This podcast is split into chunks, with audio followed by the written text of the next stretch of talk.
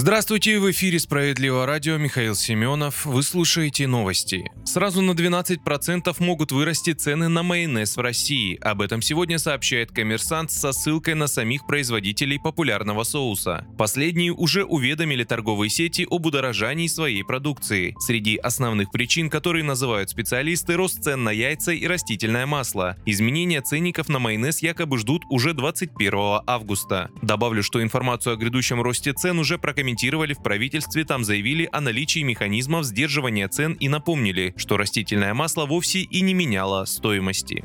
Малый бизнес в России испытывает нехватку кадров. Согласно исследованию одного из крупнейших порталов по поиску и подбору персонала, число вакансий в малом бизнесе в стране выросло на 66%. Это данные за второй квартал этого года по сравнению с тем же периодом прошлого. Наибольший прирост зафиксировали в сферах машиностроения, металлообработки и автомобильном бизнесе. Показатели выросли со 109 тысяч вакансий до 181 тысячи. Добавлю, всего было проанализировано более 500 тысяч различных компаний.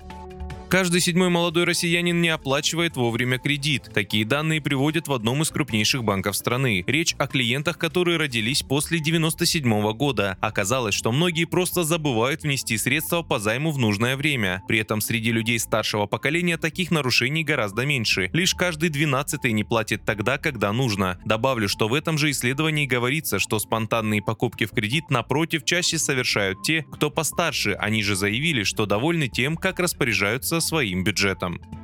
Далее выпуски новости Центра защиты прав граждан. Наши правозащитники вновь доказали, что можно вернуть деньги за якобы невозвратный билет, да еще и получить компенсацию. Все случилось в Екатеринбурге. Наталья Котова купила билет на самолет. Сделала это заранее, планировала отдохнуть в Краснодарском крае. Но за два дня до вылета у женщины обнаружили коронавирус. После открытия больничного она обратилась в авиакомпанию с просьбой вернуть деньги за билет. Там отказали, ссылаясь на отсутствие неких оригиналов документов. Наталья Наталья Котова с этим мириться не стала и обратилась в Центр защиты прав граждан. Там пояснили, если пассажир не может лететь из-за болезни и заранее предупредил перевозчика, ему должны вернуть деньги. Учитывая полученный отказ, правозащитники решили направить исковое заявление в суд. Там встали на сторону Натальи Котовой и удовлетворили все требования. Более того, женщине не просто вернули деньги, но и выплатили штраф и моральный ущерб. Всего вышло около 24 тысяч рублей. А мы напоминаем, что Центры защиты прав граждан работают работают по всей стране. В Екатеринбурге ищите нас на улице Красноармейской, 89А.